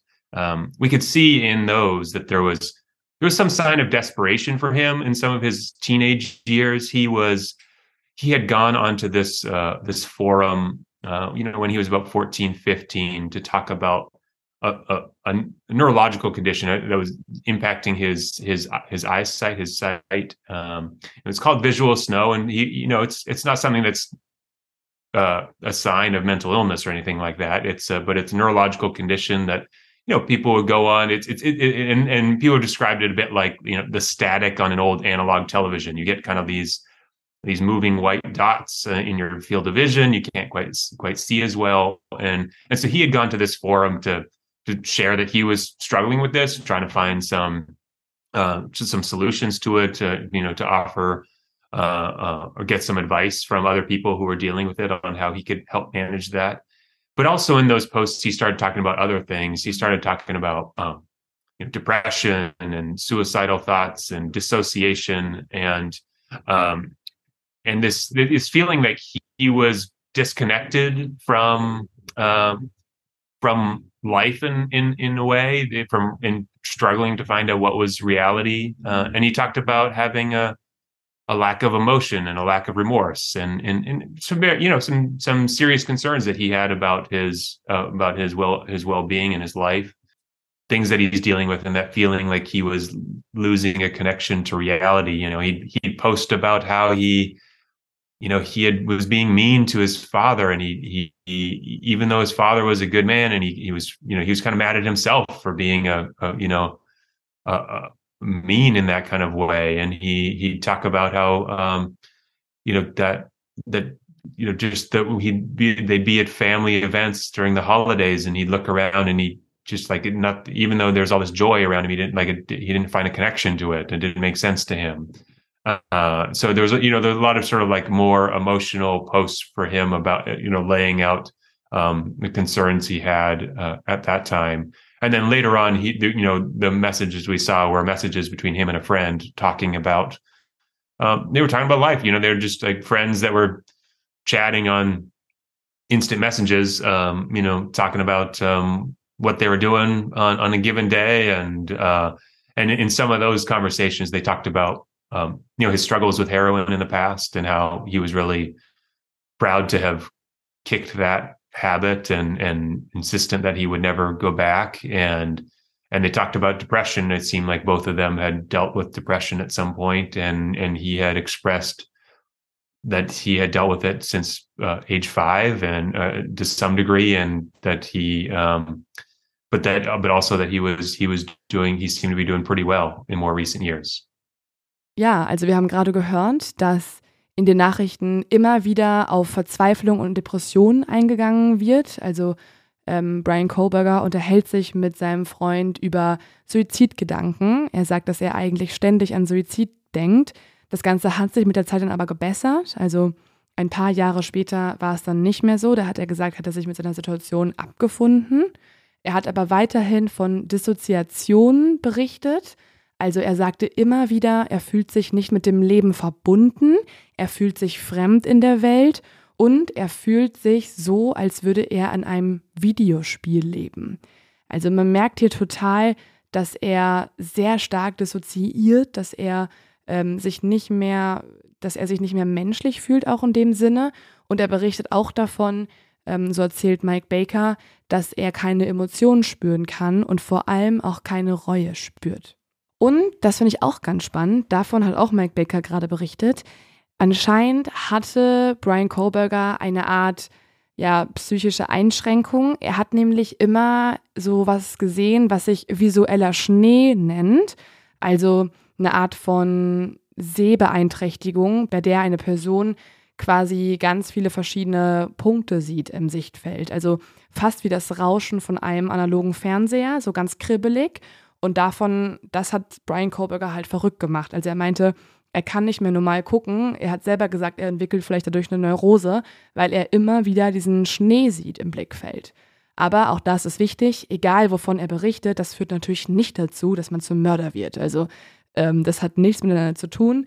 Es lässt uns nur ein bisschen mehr verstehen, wie es in ihm aussah zu der Zeit. Hast du denn durch diesen New York Times Journalisten einen Einblick in die Nachrichten bekommen?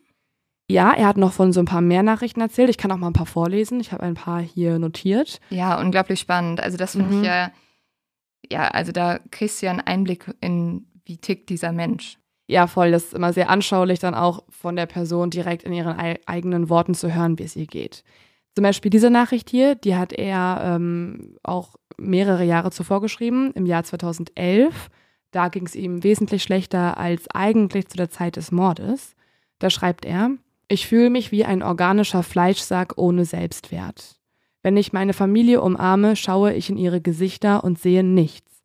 Es ist, als würde ich ein Videospiel sehen, nur weniger. Dann erzählt er auch davon, dass er irgendwann nach der Schulzeit zu Heroin gekommen ist. Also er hat angefangen, Drogen zu nehmen. Darüber spricht er auch. Er schreibt zum Beispiel hier, ich habe nur dann Drogen genommen, wenn ich in einer tiefen Selbstmordphase war. Seitdem habe ich wirklich viel gelernt. Kein Mensch auf der Welt könnte mich jetzt noch davon überzeugen, es weiter zu benutzen. Außerdem schreibt er auch dann dem, einem Freund, mit dem er zusammen Drogen genommen hat, dass er mittlerweile darüber hinweg ist, dass er andere Methoden gelernt hat und vielleicht kann man das jetzt auch in Verbindung zu seinem Studium sehen. Er hat nämlich dann nach den Jahren 2011 immer wieder davon erzählt, dass er wesentlich besser klarkommt und ähm, seine Kommilitonen, die mit ihm zusammen Kriminalpsychologie oder auch Kriminologie studiert haben, haben eigentlich von einem Studenten erzählt, der sehr, sehr klug wirkt, der sehr ehrgeizig wirkt und auch ähm, sehr interessiert an dem, was er eigentlich da gerade lernt. Und auch da hat Mike Baker einige seiner Kommilitonen gefunden und mit denen gesprochen. Und die berichten zum Beispiel, dass er sich vor allem für Straftäter, die Serienmorde begehen, interessiert. Also auch wieder total auffällig und Vielleicht gruselig. zufälligerweise besonders für Ted Bundy, weil er hat ja auch so ein, er sieht Ted Bundy ja nicht so unähnlich, muss man Mhm. sagen. Ja, darüber habe ich jetzt nichts konkret, aber man weiß auf jeden Fall, dass er ähm, auch unter anderem bei Catherine Ramsland studiert. Und das ist eine sehr bekannte forensische Psychologin, die auch Bücher geschrieben hat, wie zum Beispiel The Mind of a Murderer oder How to Catch a Killer. Und das finde ich auch so krass, weil er lernt einfach bei jemandem, was er selber später dann auch tut. Also wenn man überlegt, dass er der Täter ist, hat er eigentlich quasi das vorher studiert. Das ist halt so gruselig, ne? Also Mhm. fragst du dich aber auch, natürlich, also muss ich ganz ehrlich sagen, warum hat das dann so schlecht gemacht? Also, Das ist eine große Frage, ehrlich gesagt. Also er hat zum Beispiel auch, das hat auch ein Kommilitone berichtet, sich sehr stark dafür interessiert, wie Straftäter verschiedene potenzielle Kosten von einer Straftat abwägen. Also er hat sich für die sogenannte Rational Choice Theory interessiert in der Kriminologie, ähm, quasi Vorteile und Nachteile einer Tat abgewägt. Und das ist ja eigentlich etwas, wenn du dich damit auseinandersetzt, weißt du halt, was die Nachteile wären, wenn du Menschen tötest und vor allem auch so viel Beweise am Tatort hinterlässt. naja, es sei denn, du möchtest sogar vielleicht gefasst werden. Mhm. Also Ja. es, das ist ja tatsächlich was, was man durchaus auch kritisch sehen kann an der True Crime Begeisterung, die jetzt herrscht, dass natürlich auch viele Serienmörder, schauen wir uns da mal auf Netflix an, total gehypt werden und cool gefunden werden, ähm, warum wir denen ja immer Scheißnamen geben, Mhm. damit sie gar nicht denken, dass sie cool sind. Und wer weiß, ob dann irgendjemand in einem Kopf, der sowieso schon äh, am Kämpfen ist und wo einige Probleme herrschen, irgendwie denkt, ich will mir jetzt einen Namen machen und so mache ich mir einen Namen. Aber das ist natürlich jetzt auch eine krasse Unterstellung. Aber wenn du dich halt mit diesem Thema täglich beschäftigst, wer weiß, ob du dann nicht eine gewisse Faszination mit diesen Tätern und Täterinnen bekommen hast. Das wird auf jeden Fall bei Brian Kohlberger so bestätigt. Also, also zum Beispiel Mike Baker hat mit mehreren Kommilitonen gesprochen und es wurde ihm eigentlich immer bestätigt, dass Brian Kohlberger so wirkt, als sei er sehr, sehr interessiert daran, das alles zu lernen. Er wurde als ein ruhiger Mensch beschrieben, der gerne alleine arbeitet, der sehr klug wirken möchte und der vor allem auch sich mehr für die ja für die Gedankengänge von Kriminellen interessiert, während sie Verbrechen begehen und weniger für die sozialen Faktoren, die Menschen dazu bringen könnten, zu morden. Das heißt, es ist total auffällig, wie sehr er eigentlich an der Tat an sich interessiert ist und nicht an der Bekämpfung so einer Tat. Außerdem wird auch bestätigt, dass er gerade gegenüber Frauen sich anders verhält als gegenüber männlichen Kommilitonen. Zum Beispiel sagt ein Kommilitone Folgendes. Er nahm das Studienfach sehr ernst. Es gab aber ein beständiges Muster, bei dem er weibliche Kollegen stärker zurückdrängte als männliche Kollegen. Der Mitschüler erinnert sich auch an einen Fall, in dem Brian Koberger dann begonnen hat, eine Kommilitonin sozusagen ein recht elementares kriminologisches Konzept zu erklären. Und daraufhin hat die zu ihm gesagt, so, yo, du machst gerade komplettes Mansplaining, ich weiß, wovon du sprichst. Und daraufhin haben die beiden sich eigentlich angeschrien und dann ist irgendwann Brian Koberger aus dem Klassenzimmer gestürmt.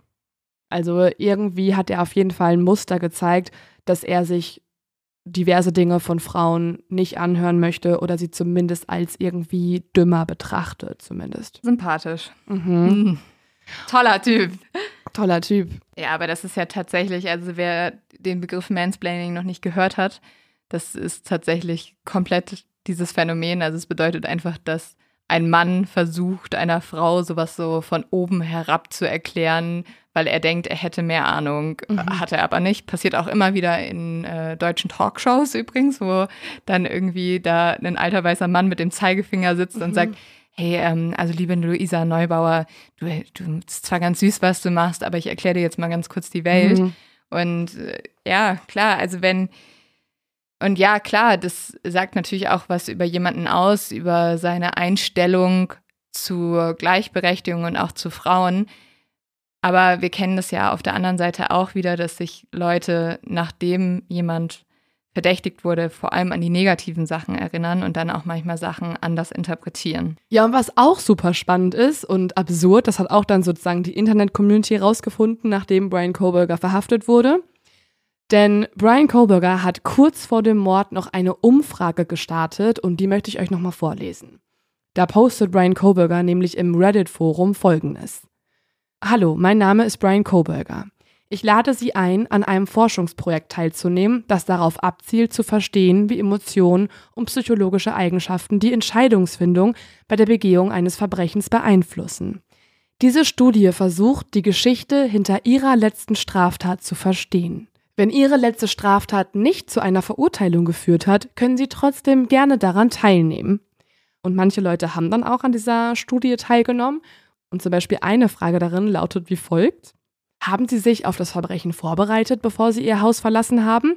Bitte geben Sie an, was Sie zu diesem Zeitpunkt gedacht und gefühlt haben. Nein. Ja. Das, das ist ja so absurd. Also wenn man wirklich bedenkt, dass das kurz vor der Tat passiert ist, dass er wirklich so eine Studie durchgeführt hat, um zu schauen, wie geht's Menschen, wie geht's mir, sind das normale Gefühle, die ich habe? Krank, absolut krank. Voll, voll, voll gruselig einfach, wenn man wirklich jetzt so drüber nachdenkt, was dann auch passiert ist danach. Und genau über dieses Phänomen, also was zum Beispiel sein Studium auch damit zu tun hat, also ähm, ob forensische Kriminologie auch vielleicht Täter anzieht oder so. Darüber habe ich auch mit Peter Messi diskutiert, der an einer Universität in Florida Kriminologie lehrt. Und das sagt Peter Messi. So, my name is Peter Massey. I spent 20 years as a police officer, the last 10 processing scene, uh, as in Europe, you call them scenes of crime. Um, here we call them crime scenes. So about 10 years, I, I worked doing that. I retired from the police department and went to go teach at probably one of the best universities in the US uh, regarding forensic science. Understand forensic science, process crime scenes, know what evidence there is, what you can do in the laboratory. Coming from somebody who teaches on a college campus, you know, that's supposed to be a place where we send our children to learn, to grow, to transfer, transform from children to adults, and to have something like this happen on a place where, you know, it's supposed to be safe is just outrageous. And, and I think that's what drew initially a lot of people to this case. I look at criminology as the why part of it. Um, you know, trying to figure out the, you know, why did somebody commit this crime? What or why, you know, what events in their life may have formed their brain or their actions into this. That that's what I look at criminology as, and then criminal justice for me is the law enforcement aspect of it and then obviously the forensic science side of it. So I like to group things into those three categories. You know, as a criminology student, you know, he was exposed to a lot of the theories as to why people commit crimes. I'm not so sure he was exposed to the, you know, the how to kind of aspect of it, which you would understand more of in a forensic science background or criminal criminal justice background. And and and to me that's the funny part you know you you know i don't know you very well and you don't know me very well but you certainly come across as somebody who you know has your marbles together your your your head is on straight you you're an intelligent individual and that's what everybody says this guy was you know if you're so regimented and by the book how do you make a, a, a silly stupid mistake like this?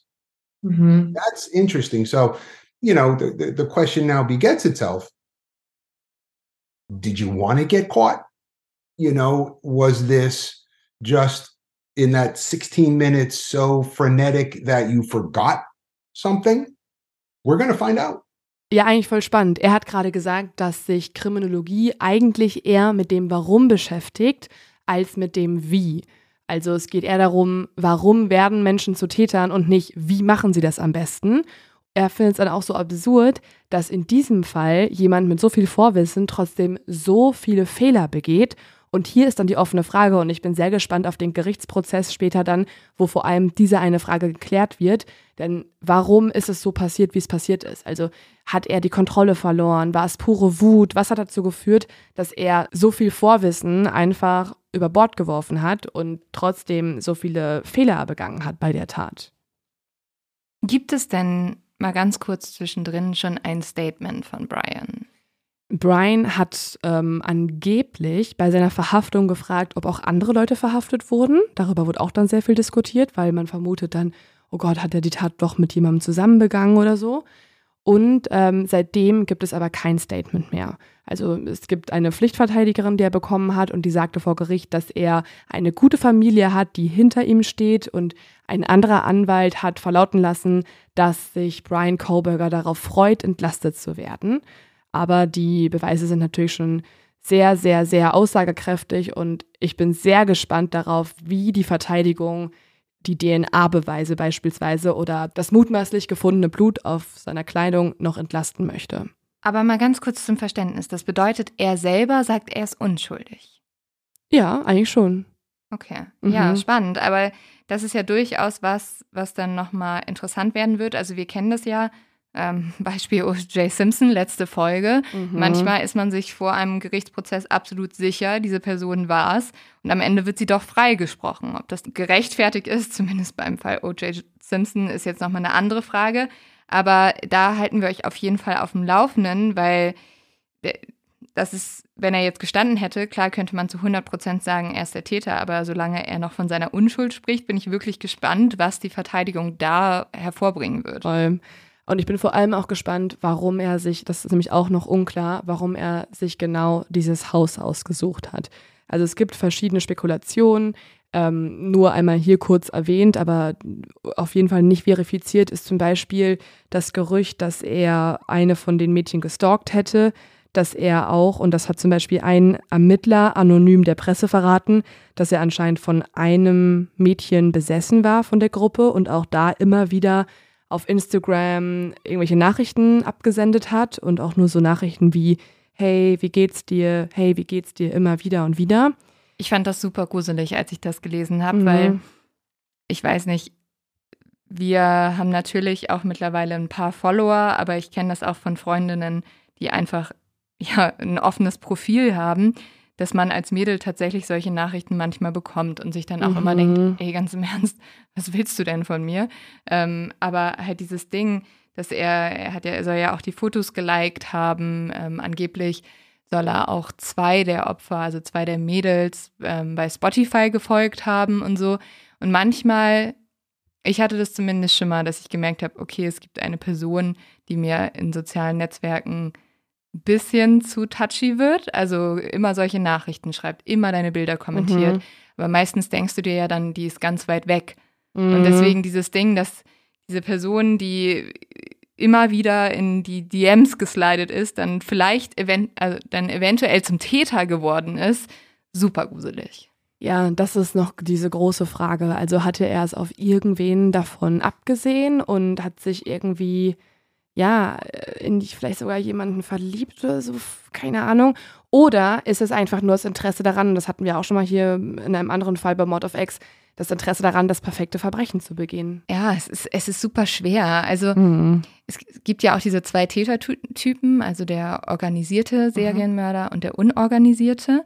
Und die Tat spricht ja eigentlich eher für den Organisierten. Also er Ja, hat seine das- Waffe mitgebracht, er hat das geplant. Mhm. Und das hat auch nochmal der äh, Peter Messi, der Professor, eigentlich ganz gut ausgeführt. Der meinte, genau, was du gerade sagst, also eine Waffe mitzubringen und genau zu wissen, wann wer im Zimmer ist, spricht dafür, dass er nicht wahllos ins Haus reingegangen ist. Und er war ja auch schon ungefähr zwölfmal dort. Also er kannte das Haus, er hat auf jeden Fall irgendwen gestalkt, das denke ich schon. Es ist Allein halt schon, dass er zwölf macht, da war. Also da gibt es ja bisher keine Erklärung für, warum er da immer in der Gegend gewesen sein sollte, oder? Nee, also auch da, oh ja, es ist halt, ähm, das, ich wollte es eigentlich gar nicht alles erwähnen jetzt gerade noch, aber es gibt zum Beispiel auch irgendeinen Medienbericht, wo aber auch nicht verifiziert ist, ob das wirklich stimmt, äh, dass er in eine Wohnung in der Nähe eingezogen ist und alle dachten, da kommt dann noch eine Familie mit ihm oder noch irgendwelche anderen Studenten und so, aber er ist da alleine eingezogen und das fanden die schon sehr merkwürdig, weil es wirkte so, als wenn es extra ausgesucht wäre, dass es in der Nähe von der Kings Road ist, äh, die Wohnung, wo er eingezogen ist. Außerdem wird auch berichtet, dass er immer wieder in diesem griechischen Restaurant gewesen sein soll, wo Maddie und Xana gearbeitet haben. Und das berichtet ein ehemaliger Angestellter des Restaurants. Es ist aber so, dass die Besitzer vom Restaurant sich eigentlich entschieden haben, nicht mit der Presse zu sprechen. Und die Person, die das jetzt geleakt hat, müsste jemand sein, der sich quasi aus dieser Menge herausnimmt und es trotzdem irgendwie verraten hat. Und da ist irgendwie nicht klar, ob diese Person äh, das irgendwie macht für Aufmerksamkeit oder ob sie ähm, die Wahrheit sagt. Und ja, aber es würde erklären, wenn es stimmt, dass er vielleicht äh, Maddie und Xana schon länger beobachtet hat oder sie dort auch zum ersten Mal gesehen hat. Und die Angestellte meinte, sie kann sich so gut daran erinnern, weil Brian Koberger ja wie gesagt so ein strikter Veganer ist und sie fand es so auffällig, nicht wie er sich verhalten hat oder so, dass er irgendwie komisch geguckt hätte oder so, sondern sie fand es so auffällig, dass er sehr oft betont hat, dass sein Essen nicht mit Fleisch in Kontakt gekommen sein darf, auch nicht irgendwie in der gleichen Pfanne oder so. Und dieses Restaurant war eben für gutes veganes Essen auch bekannt und das wird schon erklären, warum man vielleicht Kontakt hatte zu den Mitbewohnerinnen im Haus. Aber es ist, wie gesagt, super schwer, genau darüber zu spekulieren.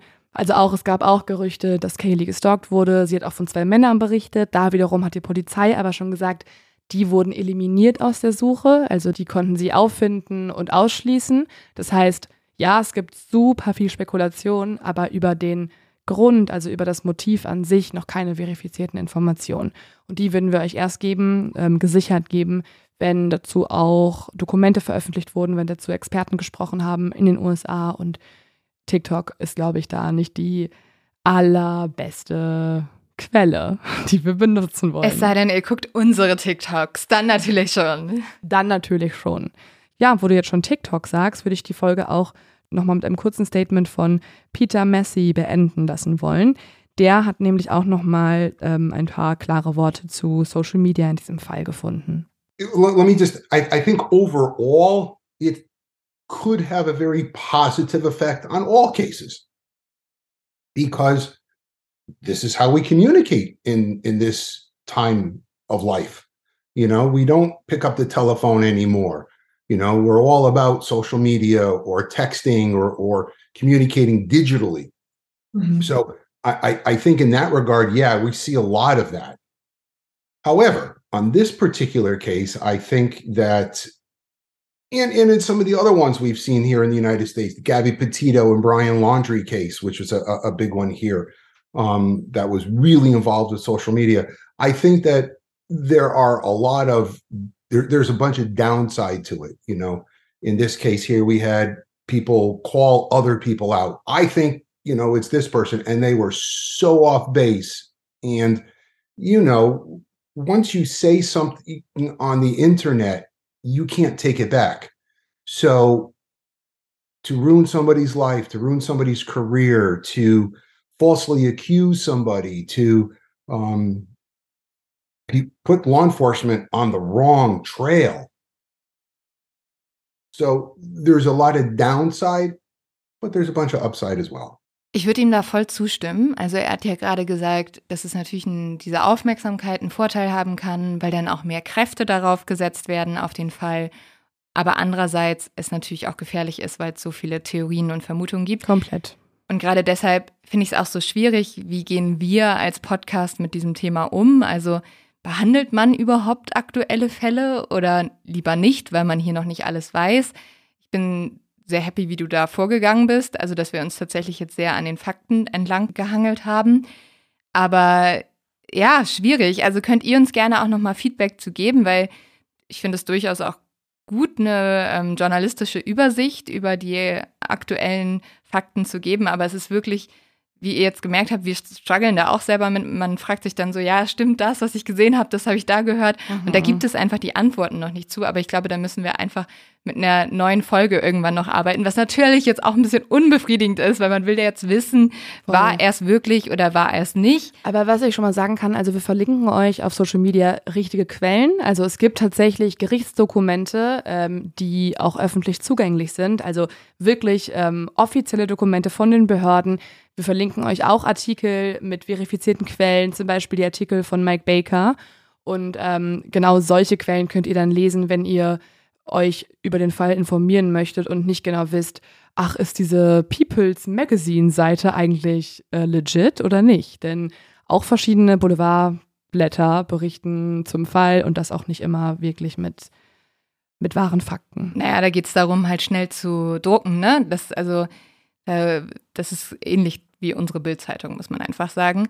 Aber unglaublich spannender Fall. Ich würde tatsächlich gerne wissen, was jetzt wirklich passiert ist und einfach auch so schockierend und traurig, weil egal was passiert ist, dass diese vier Menschen ihr Leben verlieren mussten, aus gar keinem Grund, ist einfach schrecklich. Und man hat auch einfach lange nicht mehr, zumindest natürlich im westlichen Raum, muss man dazu sagen, von so einem Serienmord gehört. Was ich halt auch wirklich interessant finde und da nochmal der Bezug zu Mindhunter, dass wir die Serie, die wir so, so, voll, äh, so feiern, also wenn Brian Kohlberger es wirklich gewesen ist, finde ich, müsste man ihn auch untersuchen, weil also was treibt einen Menschen, sowas zu tun? Und da haben wir wirklich nur vergleichbare Leute wie Ted Bundy gehabt oder Ed Kemper oder BTK. Mhm. Und da habe ich immer teilweise das Gefühl gehabt, dass viel zu wenig mit denen geredet wurde. Und das wäre natürlich unglaublich interessant, was dabei rum Voll. rauskommt. Ja, dafür muss er natürlich aber auch gestehen, ne? Das Ja. ist halt das Problem. Also wenn er jetzt schon so durchsickern lässt, dass ähm, er eigentlich noch kein Statement geben möchte, auch anscheinend noch kein Geständnis abgeliefert hat, dann wird es wahrscheinlich schwer, da richtig klar, ja, die Psyche zu analysieren. Aber, Aber, hier äh, müssen wir, glaub, also ganz zum Schluss müssen wir hier, glaube ich, auch nochmal sagen, er hat noch nicht gestanden und es gibt auch noch kein Urteil. Also zu 100 Prozent wissen wir auch noch nicht, dass es Brian Koberger ist. Und ich glaube, die Unschuldsvermutung zumindest im Hinterkopf zu haben, ist hier auch sehr Ja. wichtig. Ja, definitiv. Also, falls ihr sagt, ihr wollt noch ein bisschen mehr True Crime haben ähm, und euch reicht das jetzt noch nicht, dann könnt ihr auf Netflix eine Serie gucken, die ich eigentlich ganz geil finde gerade. Also auch wenn sie einen verrückt macht, weil es mega kompliziert ist und Mhm. oh mein Gott, mein Gehirn kommt nicht hinterher. Ich versuche das irgendwie auch gleichzeitig zu lösen. Ähm, aber ja, ich bin in der letzten Folge. Und zwar ist das die Serie Inside Man auf Netflix. Ähm, geht darum, dass ein Mörder im Gefängnis, der angeblich seine Frau ermordet hat, anderen Polizisten als auch Privatpersonen bei der Aufdeckung von Verbrechen helfen soll.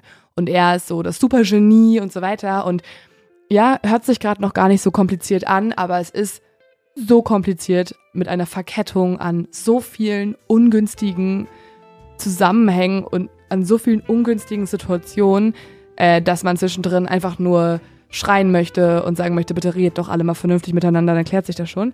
Aber ja, also falls ihr so einen kleinen Rätsel-Krimi-Abend haben wollt, dann könnt ihr Inside Man euch auf jeden Fall merken. Bist du bei der letzten Folge jetzt? Ja. Hm. Ja, also es ist kein Lin-Tipp, sagen wir so. Echt? Ähm, ich war auch total hooked an dieser Serie. Lass uns gerne nächste Woche drüber sprechen. Die letzte Folge war, fand ich so unglaublich scheiße, dass ich Echt? so sauer war. Guck bitte die letzte Folge und dann reden wir nochmal drüber.